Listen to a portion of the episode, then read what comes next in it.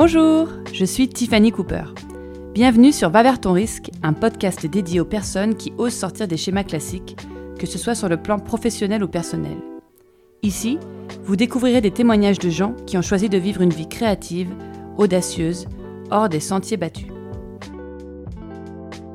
Ma nouvelle invitée est Marie Coq, une journaliste et autrice qui vient de publier son deuxième livre, Vieille fille, une proposition, aux éditions de la découverte. Dans ce livre que j'ai dévoré d'une traite, Marie raconte comment elle a décidé récemment d'arrêter de chercher l'amour. Ce livre a beaucoup résonné en moi et j'ai naturellement tout de suite voulu la contacter pour l'interviewer sur le podcast et discuter avec elle de son livre et de son expérience. J'espère que vous aurez autant de plaisir à nous écouter que j'ai eu de plaisir à échanger avec elle. Bonne écoute Bonjour Marie Bonjour avant toute chose, est-ce que tu pourrais, s'il te plaît, te présenter en quelques mots pour celles et ceux qui ne te connaîtraient éventuellement pas encore? Donc je m'appelle Marie Coq, j'ai 44 ans, euh, je suis célibataire, j'ai pas d'enfant et je viens de publier aux éditions de la découverte un livre qui s'appelle Vieille fille une proposition, qui est mon deuxième livre. J'avais écrit un premier livre en 2018-2019, euh, Yoga une histoire monde, toujours à découverte. Alors moi, si j'ai voulu t'inviter sur le podcast, c'est pour parler avec toi de la décision que tu as prise récemment d'arrêter d'investir du temps et de l'énergie dans la recherche de l'amour. Tu revendiques ce que tu appelles un droit à la friche. Qu'est-ce que tu veux dire par là? Oui, en fait, euh, ce que je raconte dans Vieille fille, c'est euh, c'est l'idée de qu'est-ce qu'on fait quand on se retrouve à 36-37 euh, ans. Moi, c'est à ce moment-là que je prends la décision de, de, me retirer du game, comme je dis, d'arrêter de chercher l'amour. C'est-à-dire qu'on est, bon, notamment en tant que femme, je trouve, toute tournée vers la réalisation personnelle qui passerait par, bien sûr, un mari, enfin mari, un compagnon, et évidemment la maternité qui est censée donc faire de nous des femmes épanouies. Et j'ai toujours pensé que ça allait m'arriver, voilà, comme ça arrive, comme ça arrive à peu près à toutes. Et puis ça arrivait pas pour moi. Et ça m'a rendue assez malheureuse et je me suis rendu compte que ce qui m'endrait malheureuse, c'était pas tellement de ne pas avoir ni le mari ni les enfants, mais de passer autant de temps dans une quête qui était toujours vaine et toujours, euh, voilà, c'était toujours un échec en fait. Et que ça devenait pas obsessionnel, mais pas loin. C'était toujours ce qui me rendait extrêmement triste. Enfin voilà, c'était une espèce d'ascenseur émotionnel comme ça euh, que j'ai fini par trouver euh, extrêmement fatigant et extrêmement pénible. Et j'ai voulu faire l'expérience de me retirer donc de ce jeu amoureux, c'est-à-dire d'arrêter de chercher euh, l'amour. Et au début, je m'étais dit bon, je vais faire ça pendant un mois, deux mois,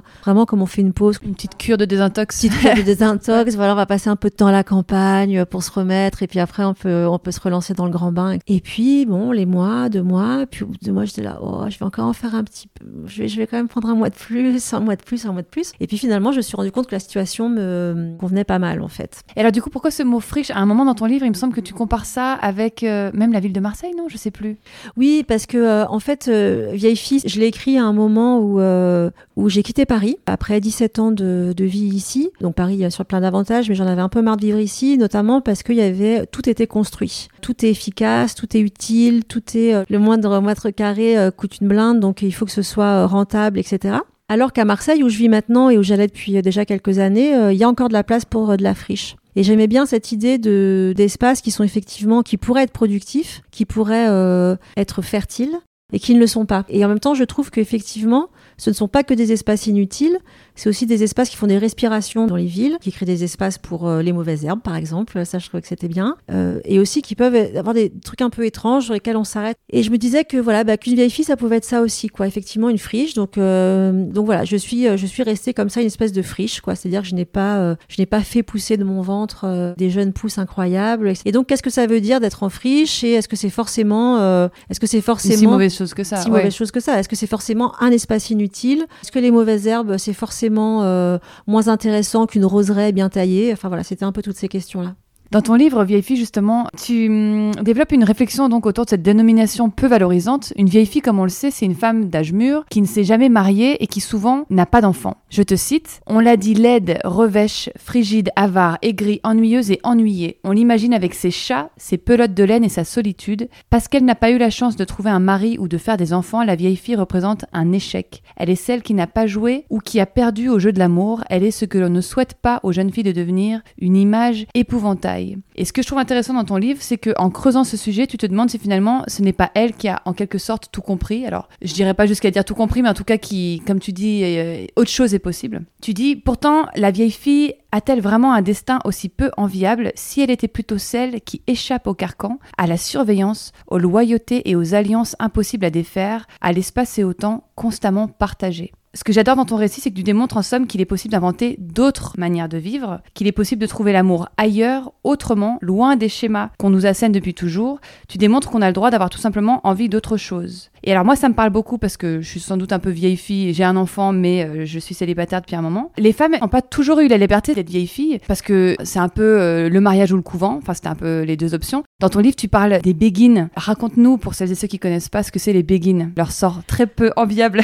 alors elles ont eu un sort extrêmement enviable. À un moment, elles ont, elles ont réussi à créer une espèce de communauté euh, qui nous ferait pas lire d'envie aujourd'hui, quoi, mais évidemment qui a été mise à mal assez rapidement. Mais donc c'était des femmes qui, alors soit c'était des veuves, soit des vieilles filles qui, elles, se considéraient comme des religieuses, mais qui ne faisaient pas partie de l'Église. Enfin, elles ne se soumettaient pas à l'autorité de l'Église. Et donc, elles vivaient comme ça en communauté, des communautés de femmes, qu'on appelait les béguinages. Ça a été beaucoup dans le, tout dans le nord de la France, surtout en Belgique. Donc, elles étaient, à la fois, elles vivaient entre elles. Donc, il était hors de question, effectivement, de prendre un jour un mari euh, ou de faire des enfants, même si elles n'étaient pas entrées dans les ordres euh, stricto sensu. Mais elles servaient la communauté, en fait. Donc, elles, servaient, pouvaient servir de euh, d'infirmerie, de conseil, etc., etc. Donc, c'était des femmes qui avaient un rôle très actif dans la cité, mais qui vivait en retrait. Et ça, j'ai trouvé que c'était euh, voilà que c'était vraiment une ouais une utopie, enfin qu'elles ont réalisé hein, d'ailleurs à un moment euh, qui était que je trouvais très intéressante. Et puis évidemment après l'Église a voulu les, euh, les récupérer dans son dans son giron. Je croyais que c'était les béguines celles qui sont emmurées. Non, ça c'est les recluses. Ah pardon. Ok ok. Donc ça c'est les béguines, ça c'est cool.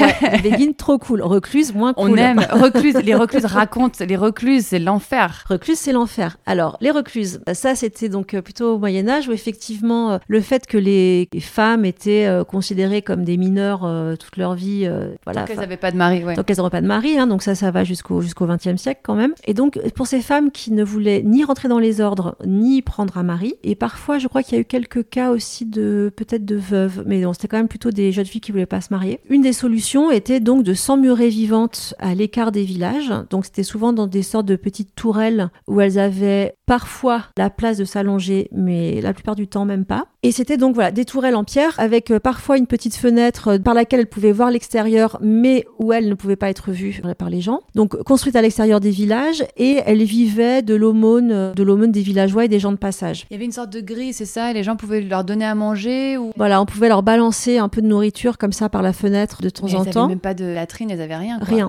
Non non non non rien. Donc elles, elles vivaient dans leur dans leur déjection, dans leur urine. donc souvent elles meurent assez rapidement hein, quand même, mais moi elles tiennent quand même certaines ont, tenu quand même quelques années. Et là encore, en fait, un petit peu comme ces béguines qui avaient, elles, donc, euh, qui s'étaient organisées une vie comme ça un peu plus austère, mais entre elles, ces femmes qui vivent en dehors des villages, elles vont aussi jouer le rôle de conseil de temps en temps. Tu disais dans ton livre, les gens viennent leur demander un conseil et comme si elles avaient une parole de sagesse. Voilà, c'est ça, elles peuvent trancher parfois euh, pour des conflits de voisinage ou des choses comme ça. Donc ça, je trouve que c'était intéressant aussi comment c'était des femmes qui, euh, en fait, qui auraient peut-être aimé s'exprimer autrement, à qui, voilà, comme elles ne le peuvent pas, elles vont euh, choisir des solutions extrêmement radicales, mais on finit quand même par aller chercher leur avis. Quoi. Hmm. En tout cas, euh, heureusement, on est au 21e siècle, mon Dieu. C'est ce que je me suis fait comme réflexion il y a pas longtemps. Je me suis dit, c'est quand même fou la chance que j'ai, j'ai envie de dire, de pouvoir euh, être une femme séparée du, père de son enfant qui pourtant n'a pas besoin de se retrouver un mari. Enfin, il y a une liberté aujourd'hui. Aujourd'hui, une femme n'a plus besoin ouais, de l'autorisation de qui que ce soit. En fait, on fait ce qu'on veut maintenant. Mais c'est quand même très très récent quand on y pense. Alors oui, c'est très, c'est très récent. Notre siècle, quoi, le 20e siècle. Ouais, ouais, c'est les années 50, hein, les, mhm. les comptes en banque, les choses comme ça. Mais en fait, ce qui est marrant aussi, c'est que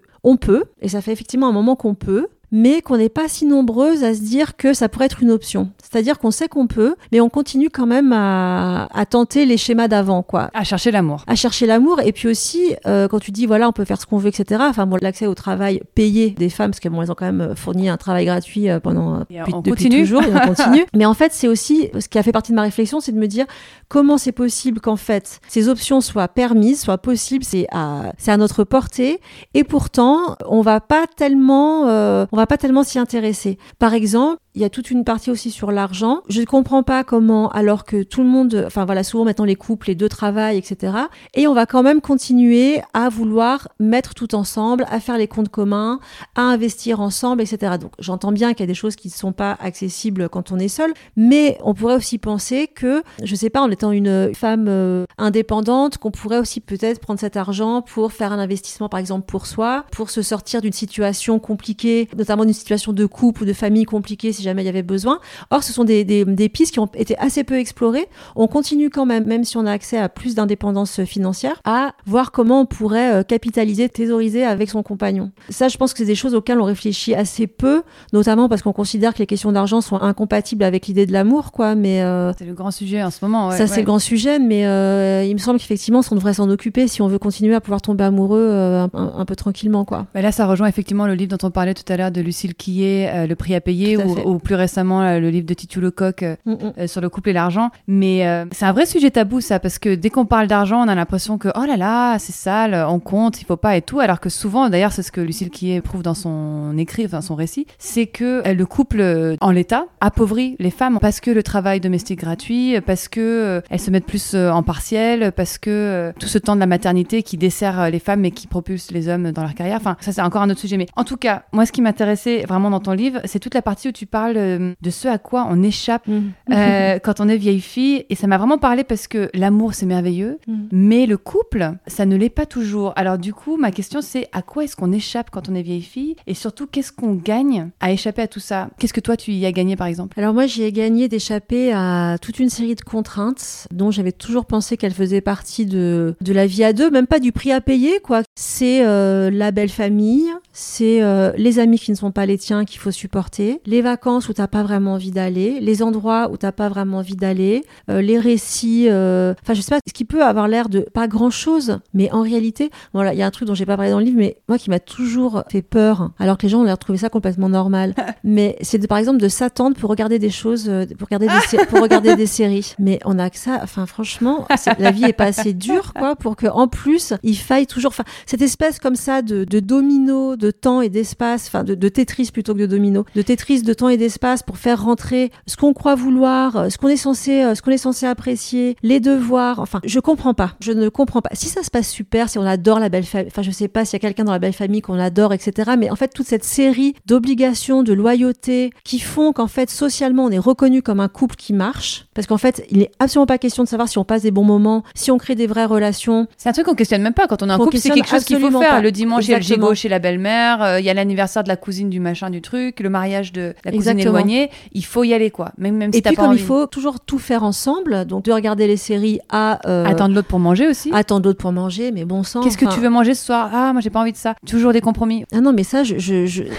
Et comme si en fait de pas s'attendre pour manger, c'était encore une fois une entaille dans le. Enfin, ce que je veux dire, c'est que si en fait le sentiment amoureux est si faible qu'il ne peut pas supporter que votre compagnon ou votre compagne ait mangé un sandwich parce que vous alliez rentrer trop tard ou parce qu'il a regardé un épisode de Game of Thrones sans vous attendre, voilà, on peut se dire que peut-être il y a un problème dans le sentiment de, de base, quoi. Ouais, mais je suis d'accord. Il y a toute une espèce de, de jeu de société, un peu de jeu de rôle qu'on intègre tout de suite quand on est en couple. Et c'est quelque chose qu'on questionne même pas. On le fait en fait, on répète un schéma qu'on a vu faire. Dans ton livre d'ailleurs, euh, tu racontes ce à quoi on échappe justement en détail. euh, et c'est très drôle parce que je me suis vraiment retrouvée là-dedans. C'est-à-dire que quand t'as le nez dedans, tu te rends pas compte. Mais quand tu prends un pas de côté, tu te dis, euh, mais pourquoi euh, je me suis infligé tout ça en fait? Pourquoi le couple, les deux d'ailleurs, s'infligent tout ça? Oui, et puis c'est ce que tu racontes aussi, c'est la cette espèce de comédie du couple en fait. Mm. Comme il y a la comédie de l'entreprise. Moi, je trouve que c'est très similaire en fait. Comment euh, tout le monde trouve que c'est normal d'aller faire des réunions en fait où il se passe rien. Tu vois comment tu fais tout un travail inutile sans aller même jusqu'au bullshit job. Mais voilà ce truc. Mais il y a une petite comédie. On continue à, euh, à faire semblant que ce soit très important, à échanger des mails, à mettre des, des priorités, des trucs urgents, etc. Alors qu'en fait, on sait très bien que ça ne l'est pas. Mais ça fait partie comme ça de la petite comédie. Et dans le couple, il faut ça aussi, quoi. C'est-à-dire qu'il faut, par exemple, comment c'est possible qu'encore en 2022, qu'on puisse encore assister à ces scènes de mecs qui font la gueule dans les magasins, là, à attendre avec les sacs des meufs. enfin, je veux dire, mais pourquoi faire ça? Mais c'est pas bien pour elle, c'est pas bien pour lui. Pourquoi? Pourquoi faire? Parce que ça fait partie des choses dont on pense que ça fait partie de la comédie du couple et ça fait partie des, petites scénettes qu'on reconnaît comme étant familières et en disant ah bah oui, si ça se passe comme ça, c'est que je suis dans un couple et que mon couple est solide et que vraiment c'est bien ça que je suis en train de vivre. Oui, mais c'est ça. En fait, c'est ça qui est intéressant dans ce que tu dis. C'est en fait on ne sait pas faire autrement et euh, on a peur de ce à quoi ça pourrait ressembler. Et on en revient toujours à ce truc, euh, ce sujet. Moi, je trouve c'est le, confort de la norme. Dans le couple, il y a tout plein de choses codées et même si ça nous convient pas, ça nous rassure parce que c'est très normé. Donc euh, le couple, c'est forcément un homme et une femme qui ont forcément un enfant, qui forcément vivent ensemble. Et tout ce qui sort de ce cadre-là nous inquiète beaucoup parce que euh, il y a plus d'incertitudes. Mais dans tous les couples, cela dit, il y en a des incertitudes. Mais euh, je trouve que c'est ça. On, on constate qu'il y a des choses qui vont pas, mais on sait pas encore comment réinventer le couple. Tout à fait. Dans ton livre, tu dis on peut le prendre par tous les bouts. Ce qui coince avec la vieille fille, c'est bien ça, ne pas vouloir ou ne pas pouvoir être dans une démarche de séduction. Qu'est-ce que tu veux dire par là?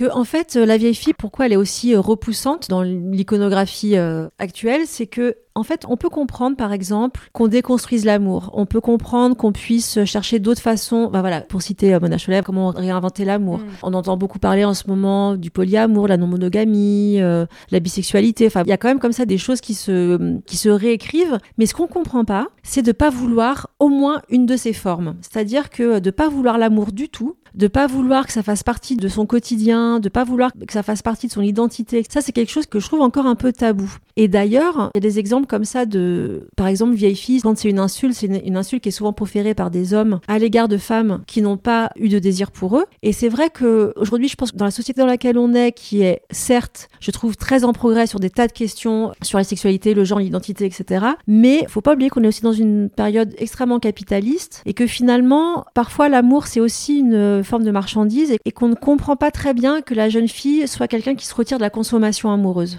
Voilà. Et il y a vraiment cette idée aussi de euh, la femme doit forcément vouloir plaire, en tout cas à un homme ou même à une femme, mais en tout cas une femme doit toujours être dans une démarche de séduction, alors que c'est pas quelque chose qu'on attend des hommes. Et je trouve qu'il y a vraiment une espèce d'injustice à ce niveau-là, c'est-à-dire que quand t'as pas trop envie de te prendre la tête à faire ça, c'est comme si t'avais un problème. Et je trouve qu'il y a une injonction euh, à la séduction et aux standards de beauté que moi-même je trouve euh, un peu écrasante, quoi. Oui, et puis ce qui est injuste aussi, je trouve que c'est en termes d'éducation, c'est-à-dire que on a appris aux hommes, enfin aux petits garçons puis aux hommes, à aimer les femmes qui étaient, ce mot qui ne veut plus rien dire, féminines, mais euh, très apprêtées, enfin avec un truc comme ça de coquetterie, etc.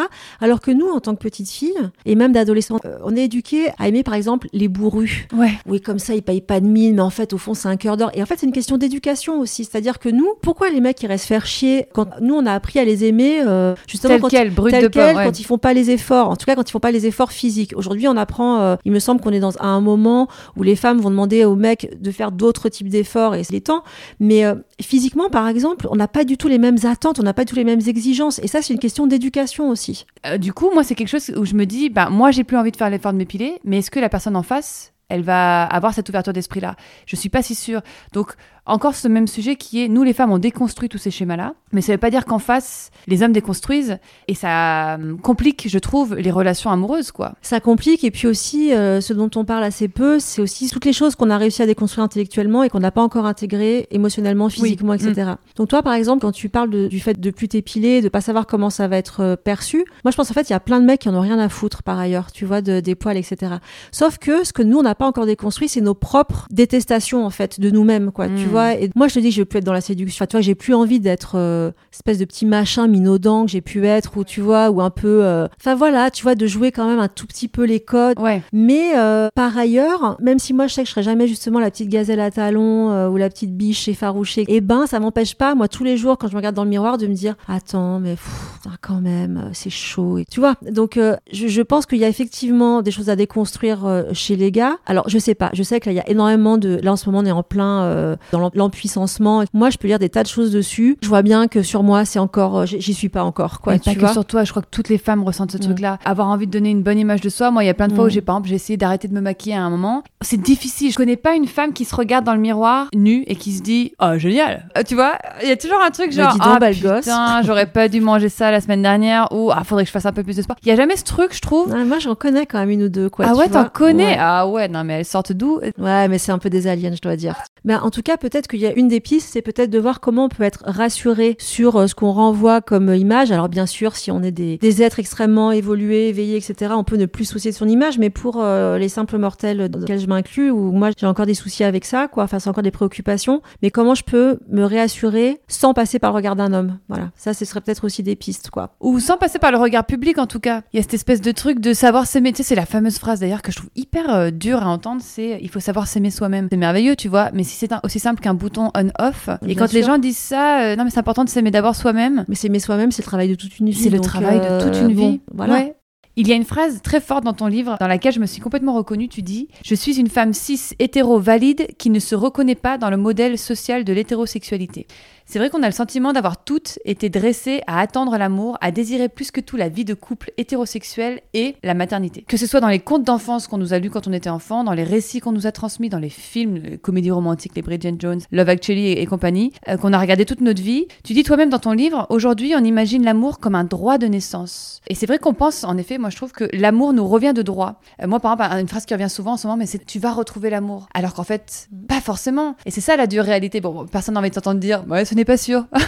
tu vas peut-être galérer. Mais alors, je sais pas ce que tu en penses, mais selon moi, l'amour romantique, c'est rare. C'est une chance inouïe que pas tout le monde ne vit forcément. Certaines personnes ont la chance de le vivre une fois, certaines ont encore plus de chance de le vivre plusieurs fois. Mais là où je te rejoins aussi, c'est qu'on perd un temps infini à chercher l'amour ou à se contraindre à des dictates esthétiques épuisants et avilissants pour essayer de se faire aimer. Et elle a un terme pour ça, Lucille Kier, dans son livre, qui est euh, se raboter. On se rabote dans l'espoir d'être aimé, quoi.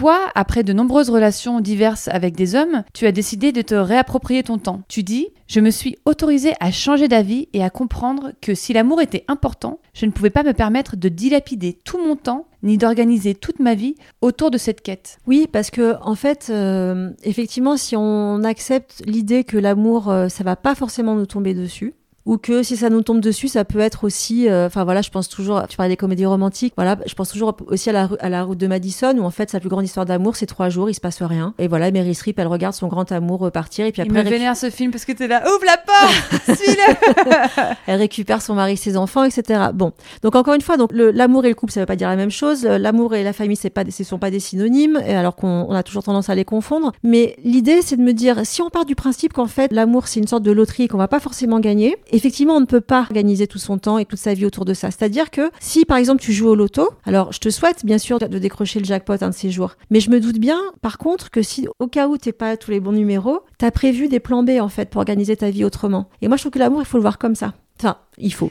On fait comme on fait comme on fait, Personne ne conçoit une vie sans amour. Sans amour euh, sentimental, c'est-à-dire euh, romantique. Moi, je pense qu'on peut. Euh, encore une fois, moi, l'histoire de vieille fille, c'est pas de dire faut se retirer définitivement, plus jamais ça, etc. Mais c'est de se dire que c'est pas censé faire tout le temps partie de la vie, qu'il y a d'autres choses et que parfois il peut y avoir de l'amour, parfois non. Mais Talma Desta en parle d'ailleurs dans son, dans son livre. Il dit euh, que aller au cinéma, c'est très bien aussi. Enfin, je sais plus si c'était sa phrase, mais ça m'a fait rire parce que je me suis dit, mais c'est vrai, on organise toute notre vie autour de l'espoir d'être aimé et de vivre une histoire romantique, alors qu'en fait, la vie est tellement plus riche et complexe que ça. Et que oui, l'amour, c'est extraordinaire, mais ça fait partie des mille choses extraordinaires qu'on peut vivre dans une vie, quoi. Et qu'effectivement, concentrer toute notre énergie uniquement dans ce but-là, moi, c'est vraiment un peu cette idée de si une histoire d'amour, c'est une aiguille dans une botte de foin, est-ce que j'ai vraiment envie de me mm. casser la tête à mm. fouiller la fucking botte de foin pendant des des, des années ou juste en fait tu vas aller faire un tour ailleurs que dans la grange où il y a tout le foin. Enfin, tu vois, juste euh, il y a autre chose de possible quoi. Oui, exactement. Et puis euh, oui, il y a plein de choses de possibles. Et encore une fois, bah, quand tu dis l'aiguille dans la botte de foin, moi je trouve que si on part de là, ça veut dire que effectivement que tu le cherches ou pas, je pense qu'à peu près tes chances sont à peu près les mêmes quoi. Donc euh,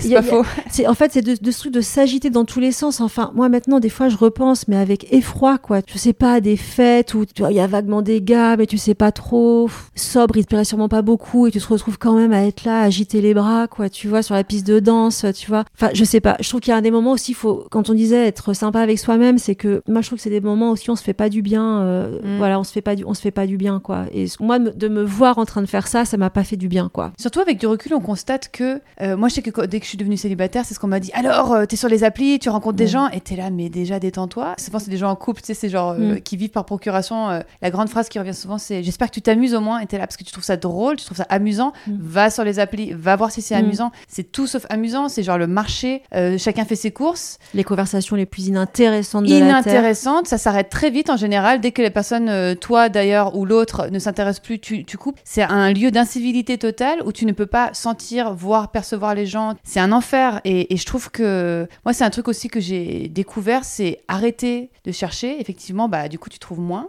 mais euh, tu forces pas le truc et tu peux concentrer ton énergie sur des choses bien plus intéressantes, quoi. Mais bien sûr, et tu vois, il y a ce truc, tu vois, des couples qui vont toujours euh, dire aux célibataires euh, J'espère que tu t'éclates ou t'inquiète pas, ça va bientôt arriver, etc. Comme si effectivement c'était une, une situation qui était, qui était anormale. Mais par exemple, on va être beaucoup moins choqué, alors qu'on connaît tous des gens comme ça autour de nous qui vont avoir un couple et une famille nucléaire et pas tellement d'amis, par exemple. Mm. Ils vont pas avoir grand monde. C'est vraiment, ils sont vraiment à 5 ou à 4 ou à 3. euh, et ça paraît pas suspect. Moi, aujourd'hui, quelqu'un qui n'a pas d'amis, qui n'a pas de, de vrais amis pour qui les amis c'est pas important, pour moi maintenant c'est une personne que je trouve. suspect. pour- ouais, Ah moi, ouais je me dis, ouais, ouais, je me dis, bah c'est bizarre. En termes d'humanité, c'est bizarre. Mhm. Tu vois de toute façon, je trouve qu'il y a un côté euh, dangereux, je trouve, à mettre tous ces œufs dans le même panier, comme on dit, c'est-à-dire à investir une personne de toutes les missions. Et souvent, on attend de notre compagnon, enfin nous les femmes en tout cas, les hommes pas tellement, mais nous on attend que ce soit notre amant, notre meilleur pote, notre Ah, si, papa, ils no- attendent énormément, moi je trouve. Ils veulent euh, qu'on soit la maman et la putain un peu, mais Mm. euh, ils ont pas forcément envie qu'on soit leur meilleur pote. Non, ça c'est le seul truc qu'ils aiment pas. Ouais, alors que nous on veut qu'ils soient Ouais. absolument tout pour nous. Mais il faut être l'infirmière, la confidente, euh, le, le coach, euh, Le psy sans aller voir de psy. le psy, parce qu'eux ils aiment pas, non parce qu'ils ont pas besoin d'y aller, Ils ont donc pas de problème. euh, ils ont pas de problème. Au milieu du livre, il y a un chapitre qui s'appelle Ce que j'ai oublié de vous dire. Dans ce chapitre, tu racontes quelque chose de bouleversant qui t'est arrivé. Et moi, au moment où j'ai lu ce passage-là, j'avoue, je m'y attendais pas du tout et ça m'a pris par surprise. J'ai même pleuré en lisant le passage. Et après ce témoignage, j'avoue, j'étais tentée de penser que c'est à cause de cette expérience que tu as vécue que tu as fait le choix éclairé de devenir une vieille fille. Alors, sans nous dévoiler de quoi il s'agit, parce que je veux laisser la surprise aux gens qui vont lire le livre, est-ce que tu pourrais nous dire si cette expérience a en effet influencé ta situation actuelle? Alors, j'ai pas de réponse à cette question parce qu'en fait, je ne sais pas ce qu'aurait été ma vie euh, sans cet événement. C'est très difficile de savoir. Mais en fait, si je le mets là, donc si je le mets au milieu du livre et pas tellement au début pour euh, dire euh, voilà comment je me présente, euh, quelle est ma vie, quels sont mes biais, c'est aussi que en fait, autour de moi, j'ai eu des, exemples aussi de personnes qui ont rencontré ce type d'événement ou voilà ce type de, bouleversement dans leur vie et qui pourtant l'ont transformé de façon complètement différente. C'est-à-dire que moi, cet événement, ça pourrait expliquer effectivement ma décision d'être vieille fille, mais ça pourrait aussi complètement expliquer ma volonté d'être une femme au foyer et d'avoir une multitude d'enfants, par exemple. Donc, non seulement je sais pas, et en plus, je pense qu'en fait, ça, voilà, que ce n'est pas si pertinent que ça dans, dans je- enfin, j'en, sais rien. Mais, mais en tout cas, comme le livre est, il y a un jeu et j'ai essayé d'être le plus honnête possible, ça m'aurait paru difficile de pas parler de ça. Hmm. Voilà. Donc, c'était aussi par souci d'honnêteté et de, ça m'a forcément influencé, mais encore une fois, je me dis que j'aurais pu prendre aussi un tout autre chemin. Donc, en Mm. réalité, enfin voilà, c'est toujours pareil, comment on transforme euh, les événements qui nous tombent dessus. euh, Ça dépend de chacun. ça dépend de chacun, ça dépend de voilà. Moi, c'est comme ça que j'ai. Je, je ne sais même pas si c'est une réaction A, si c'est. euh, Mais en tout cas, effectivement, ça fait partie de mon parcours amoureux, euh, ça c'est certain. Ça m'a semblé important de le raconter, et puis c'est vrai que c'était aussi une façon pour moi de parler de ça dont j'avais très peu parlé, et puis de certaine façon aussi de rendre une forme d'hommage. euh, voilà, ça, ça pour moi c'était c'était important. Fiona Schmidt, que tu connais sans doute, qui a écrit notamment La chaîne de l'utérus, qui était une de mes invitées précédentes, me disait que le non-désir de maternité était toléré quand la femme en question dévouait tout son temps et son énergie à sa carrière. Il est presque inconcevable aujourd'hui qu'une femme désire ne pas avoir d'enfant, euh, mais ne fasse rien de spécial, ne cherche pas à compenser cette absence en faisant quelque chose d'extraordinaire. Dans ton livre, tu dis à peu près la même chose. Tu dis qu'une vieille fille peut échapper au jugement à la condition d'être fantasque, d'avoir une vie, je cite, dissolue, faite de voyages, de soirées où le champagne coule à flot et de jeunes hommes au rôle plus ou moins défini. Est-ce que toi, tu es une vieille fille fantasque ou est-ce que tu t'autorises à, euh, à faire ce que tu veux, quoi? Alors les deux, enfin, c'est-à-dire que je m'autorise à faire ce que je veux, mais euh, enfin j'essaye parce que pareil, hein, on- on n'est pas très bien entraîné à faire ça, donc il faut toujours reprendre l'entraînement. Mais je sais pas si, en tout cas, moi ce que j'appelle avoir une vie fantasque, ça serait sûrement pas la définition de fantasque qu'on pourrait avoir. C'est-à-dire, euh, moi j'aime me lever tôt, j'aime me coucher tôt, euh, donc d'en faire ce que je veux, c'est euh, pouvoir avoir des journées pour euh, aller marcher, regarder les oiseaux, pour euh, vapoter en regardant le plafond, pour réfléchir, pour voilà. Donc ça peut paraître assez peu excitant pour certaines personnes, mais en tout cas, si Si on me donne du temps, c'est comme ça que j'ai envie de l'employer, moi, le temps qui m'est donné. Donc, en tout cas, j'essaye de limiter au maximum les contraintes, d'essayer de faire à peu près ce que j'ai envie de faire. Bon, même si c'est pas, bon, quand même, la sociabilité, il faut quand même parfois faire des efforts, mais puis le but, c'est pas de devenir une ermite, euh, etc. mais, mais en tout cas, oui, moi, je me trouve fantasque. Si je pars euh, juste euh, faire une journée sur un coup de tête pour faire des choses, encore une fois, très peu spectaculaires. Moi, ce qui me tient à cœur aussi, c'est de pouvoir me dire que demain, même si je fais rien, je peux aussi faire complètement autre chose, quoi. Cette espèce de, de spontanéité qui est disponible. Ça veut pas dire que je la prendrai toujours, ça veut pas dire que je suis là à, vivre une, vie tout feu tout flamme, mm. pas du tout, mais qu'en tout cas, la possibilité, elle existe. Et ça, je trouve que c'est très important pour moi. C'est-à-dire que sans avoir une vie forcément fantasque, tu as la possibilité de le faire et rien, et ça, mm. en soi, c'est déjà effectivement fantasque. Oui, c'est ça, en fait, parce que la liberté, c'est pas juste de claquer les portes euh, en disant, ah, c'est bon, je me casse, euh, je pars sur mon voilier, quoi. C'est de pouvoir, en fait, avoir la liberté de tous les jours recalibrer là où on en est, de se dire, ok, est-ce que là, la situation, elle me va? Est-ce que la situation, elle me va pas?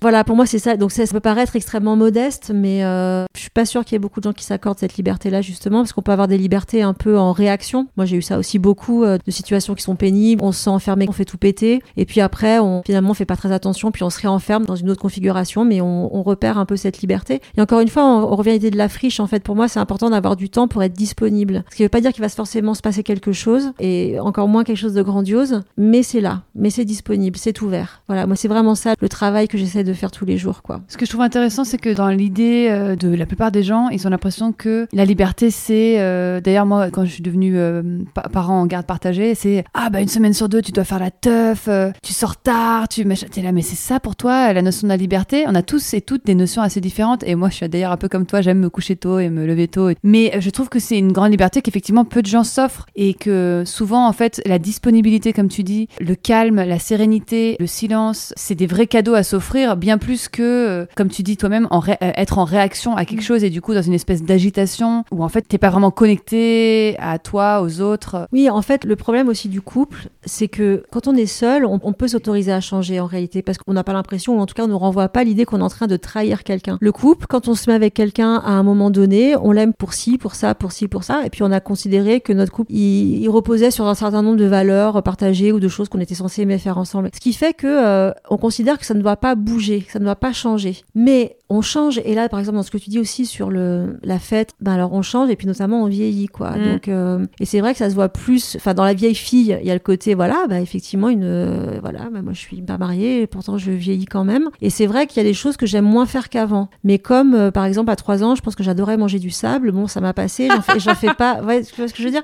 J'en fais pas des caisses. Il y a un moment moi j'aime bien faire la fête mais pas tout le temps moi j'adore le matin j'aime bien me sentir en forme enfin bon des choses comme ça quoi. Mais ça c'est des choses qui, si par exemple j'étais en couple avec quelqu'un avec qui je m'étais mis, je sais pas, aux alentours des 25-28 ans, quand j'étais tout le temps en train de faire la teuf, de picoler non-stop, etc., j'imagine que, ou je n'aurais pas eu la latitude de devenir euh, cette fille plus calme que j'ai envie d'être en ce moment, ou ça aurait été pris comme un... Une trahison. Comme une trahison. Et donc ça, c'est compliqué aussi, parce que comment on fait dans un couple pour euh, continuer à s'aimer quand on change, et accepter d'aimer l'autre euh, s'il a changé aussi, quoi. Donc c'est... C'est vrai que c'est un exercice difficile, et les rares personnes que je connais qui sont, enfin les rares, il y en a pas mal, mais en tout cas dans nos âges qui sont en couple depuis très longtemps, qu'on soit en couple ou pas, on évolue en fait, qu'on le veuille ou non, et ça passe ou ça casse quoi. Et du coup, il faut une flexibilité des deux, il faut un désir commun de vouloir rester avec l'autre, même si cette personne évolue, change, devient peut-être quelque chose euh, auquel on s'attendait pas. Et ça, c'est une vraie question. Je trouve que c'est une question dans l'amour en général qui est assez peu euh, évoquée parce que on voit ça aussi dans les familles, par exemple. Quoi. Tu vois bien que l'amour parental, c'est pas la même chose quand c'est des bébés, quand c'est des tout petits et quand c'est des adultes. Parce que quand c'est des enfants, on a l'impression que c'est à soi, son petit truc à soi, comme quand on a son amoureux au début, c'est très fusionnel. Puis quand l'enfant commence à grandir, à devenir une vraie personne, on est là, moi je sais pas,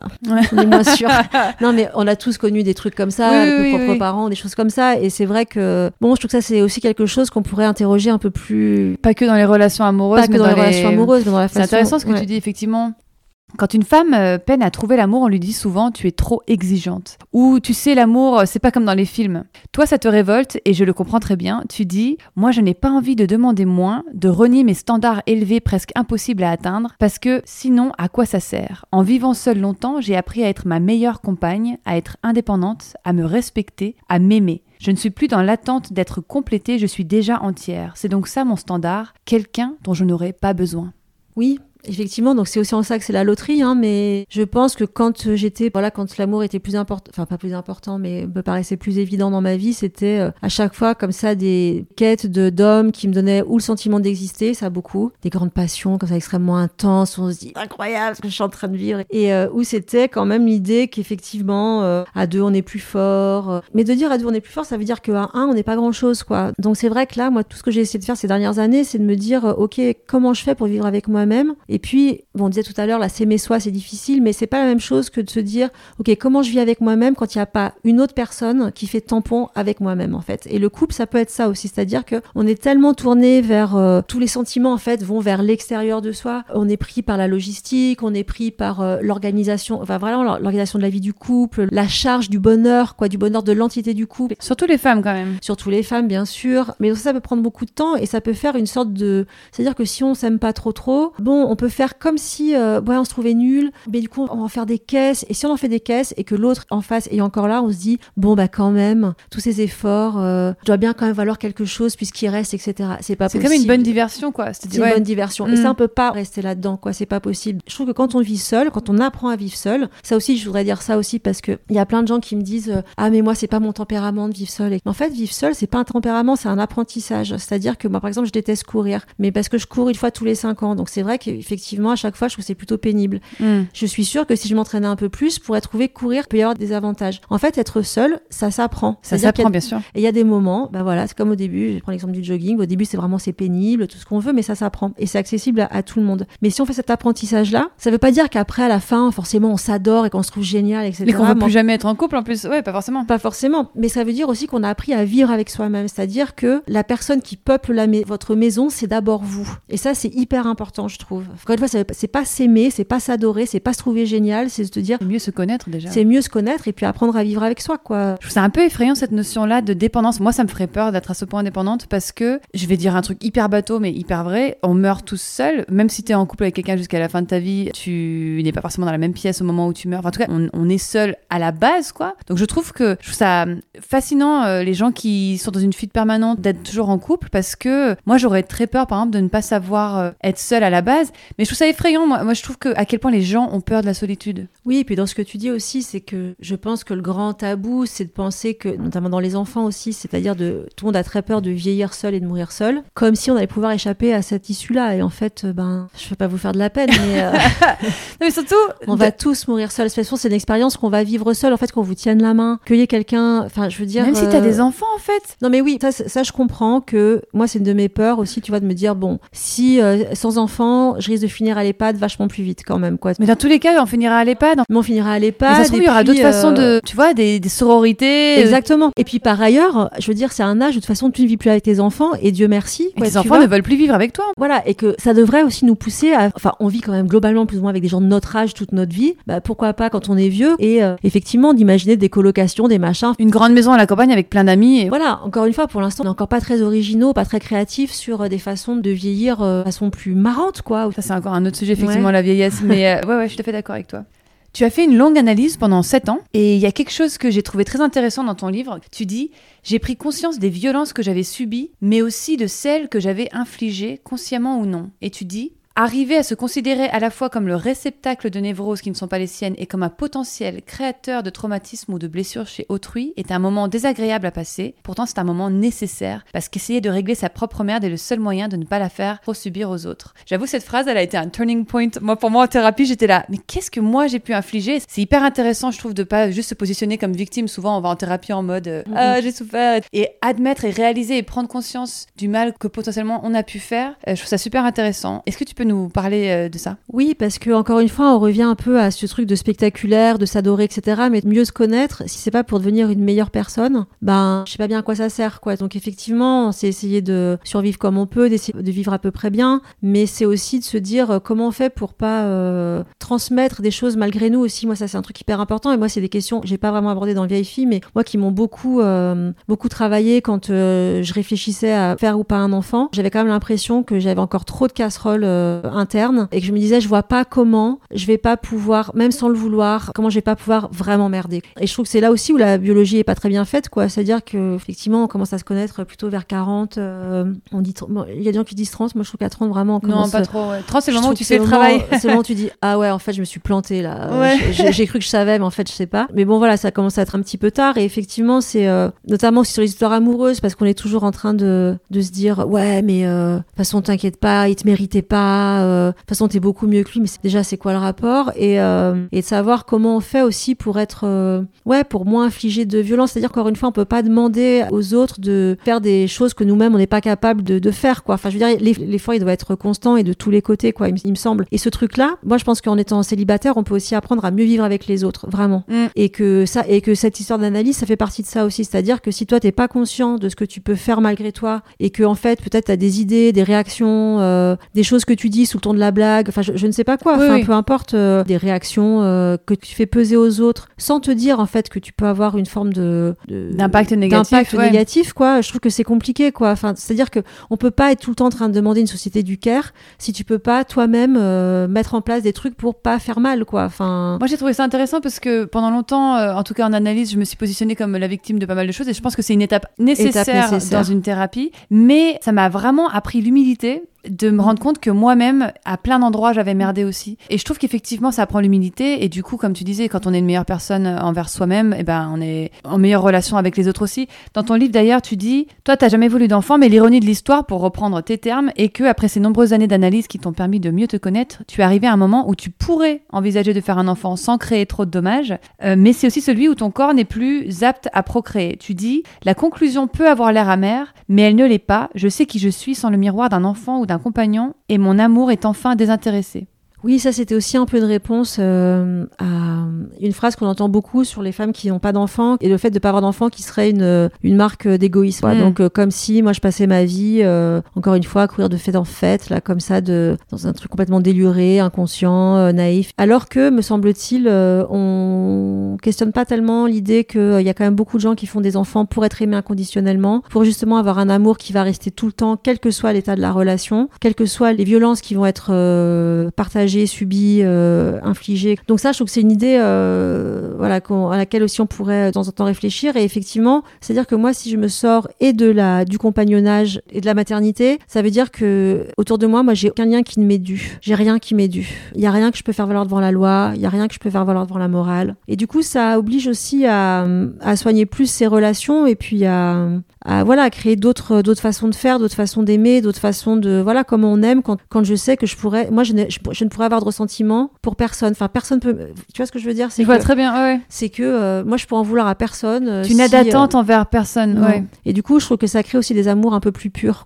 On pourrait penser qu'une vieille fille, c'est quelqu'un de complètement fermé à l'amour, alors que c'est plus complexe que ça. Dans ton livre, tu dis, je te cite, Si je vis seule, ça ne veut pas dire que je ne veux pas ou que je ne vis pas l'amour, mais qu'au contraire, je le veux plus que tout. Tu dis vivre seul, c'est simplement délimiter un périmètre dont les frontières ne sont pas ouvertes à tous les vents. Au final donc, si on s'affranchit de l'amour conjugal romantique et ou maternel, quelles sont les autres façons d'aimer selon toi? Alors, ça c'est un peu le grand problème. Deuxième épisode. deuxième épisode.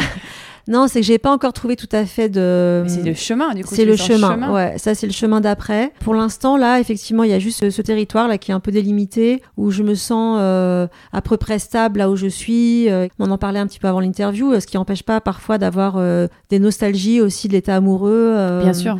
Euh, voilà, en ce moment, par exemple, c'est un peu ça que je traverse là. Mais par contre, même quand j'ai ces désirs amoureux, ce que je trouve euh, chouette quand même, c'est qu'à aucun moment euh, me vient l'idée de d'en faire un couple comme je l'imaginais à 20 ans ou à 30 ans, quoi. C'est-à-dire que Là, l'idée qu'il y ait quelqu'un chez moi, de faire couple, voilà, si tu me disais que là d'un coup, ben en fait, écoute, il y a un mec extraordinaire, il est en train de t'attendre chez toi pour regarder la suite de Game of Thrones, je ne sais pas quelle série. Angoisse, sueur. Je peux pas. ça me fait. C'est des trucs, en fait, c'est devenu. Toi, c'est même pas un truc euh, intellectuel, c'est-à-dire que ça ne me procure plus d'excitation. Donc, on en revient à ce truc-là. Ce n'est pas le couple qui procure d'excitation, c'est l'amour. Exactement. C'est aimer et être aimé en retour, quoi. Et je pense même que c'est surtout aimer, pour être honnête. Je crois. Alors que pendant longtemps, moi, j'ai pensé que ce que je voulais, c'était être aimé. Et finalement, ce qui me manque maintenant, c'est le sentiment amoureux, tu vois, de, de ma part. Aimer, ça, ça crée plein de bonnes choses moelleuses en soi. Bah ouais, et puis c'est une drogue, quoi. Enfin, tu vois, c'est, enfin, je veux dire, chimiquement, c'est hyper intéressant, quoi. Ça crée plein de bons en nous, je trouve, de, Mm. de bonnes Ça nous, rend un peu, intentions. ça nous rend un peu zinzin Ouais, aussi, complètement, complètement, t'as raison, t'as raison. Question de la fin. Quelles sont les personnes que tu admires le plus et pour quelles raisons? En général, ou pour, euh, enfin, des vieilles filles ou pas forcément? Pas forcément, euh, c'est-à-dire toi en tant que femme, en tant qu'individu aujourd'hui, Mm. qui. euh, who do you look up to? Alors, il y a ma copine Aude Walker, qui est ma, une de mes meilleures amies, Parce qu'elle travaille à qui a styliste. travaillé à styliste, euh, qui, a- qui vient de sortir un livre, un roman magnifique là, qui s'appelle Caval à la rentrée, qui elle euh, aussi est une femme, je trouve, qui a eu un parcours euh, et professionnel, intellectuel, personnel, euh, qui m'inspire beaucoup et que je trouve euh, d'une grande force. Et plus elle devient forte et plus elle devient généreuse. Et ça, je trouve que c'est ce qu'on peut souhaiter à toutes, quoi, vraiment. Qu'est-ce que tu as appris de toutes tes expériences, tout ce qu'on vient de se dire Si on pouvait résumer à un conseil à donner, tu disais toi-même que hum, pendant les dédicaces, t'as pas mal de jeunes filles qui viennent te voir avec un peu cet espoir que tu viennes leur garantir que être vieille fille c'était le bon chemin, alors que c'est pas ce que tu essaies de dire avec ton livre, c'est que d'autres chemins sont possibles. Tu avais un conseil à donner à une femme par exemple qui se pose des questions, ce serait quoi? Alors, ce que j'aimerais dire, c'est que, et ça, ça vaut pour euh, les gens en couple ou non, et les gens qui ont des enfants ou non, c'est que peut-être euh, on perd en richesse à ne se concentrer que sur ces types d'amour. Romantique, tu veux dire? Romantique et même, euh, oui, voilà, le- les liens du sang, ou même euh, le désir qui doit être euh, uniquement dans le couple. Je trouve qu'on se met beaucoup de pression là-dessus, et qu'en fait, quelle que soit notre situation, on aurait tous et tout à gagner à essayer de desserrer un peu la pression qu'on se met là-dessus, et d'essayer de voir de la beauté et de l'amour euh, dans des cercles un peu plus vastes, quoi. Que l'amour, il est partout, et que, en fait, je trouve que c'est vraiment dommage, ne serait-ce que, par exemple, tu vois, s'il y a une scène, je sais pas, il y a un couple qui est en train de se bécoter au parc, mais si en même temps qu'ils sont en train de se bécoter tout du long, ils ratent une scène incroyable avec, euh, je sais pas, une vieille dame, tu vois, qui parle avec un enfant, enfin, peu importe. C'est vraiment l'idée que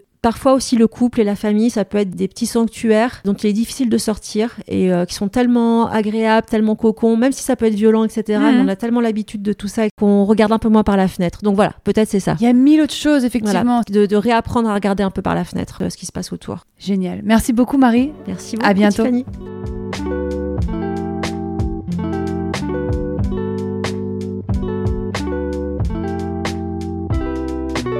Et voilà, j'espère que cet épisode vous a plu. Si vous souhaitez découvrir les deux ouvrages de Marie Coq, Yoga, une histoire monde et Vieille fille, tous deux publiés aux éditions de la Découverte, vous pouvez les trouver ou les commander à votre librairie de quartier. Nous, on se retrouve l'année prochaine avec, une fois n'est pas coutume, un homme cis blanc hétérosexuel au micro du podcast. Bonne fête et à bientôt